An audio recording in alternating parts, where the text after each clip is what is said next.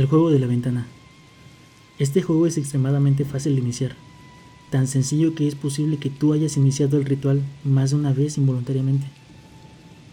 Para iniciar el juego, en un día lluvioso antes de cerrar tus cortinas, tienes que ver tu reflejo en la ventana, y después de 3 segundos cerrarás las cortinas bruscamente.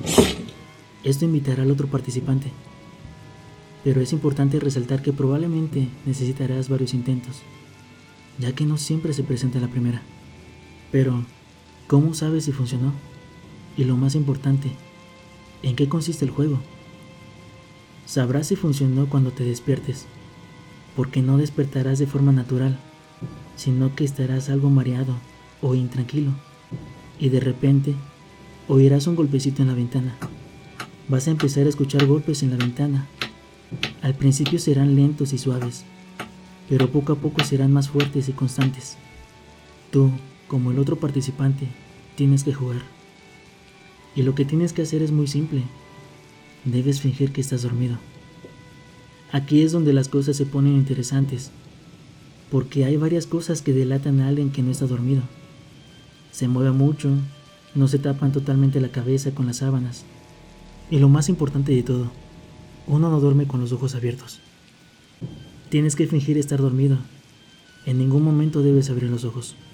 Mientras tanto, lo que hay al otro lado va a seguir golpeando la ventana. Así que habrá un punto en donde dejará de golpearla.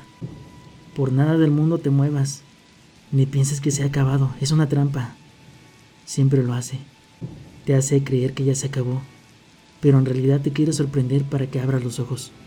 El ente va a seguir tocando y golpeando la ventana, a cada instante durante toda la noche.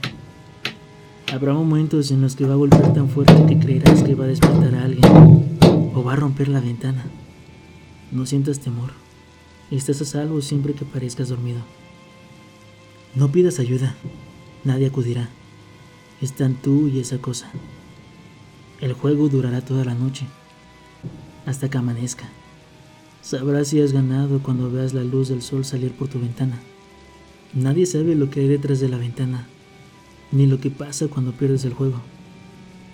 Cuando te despiertes en la madrugada, recuerda lo que hiciste antes de dormir.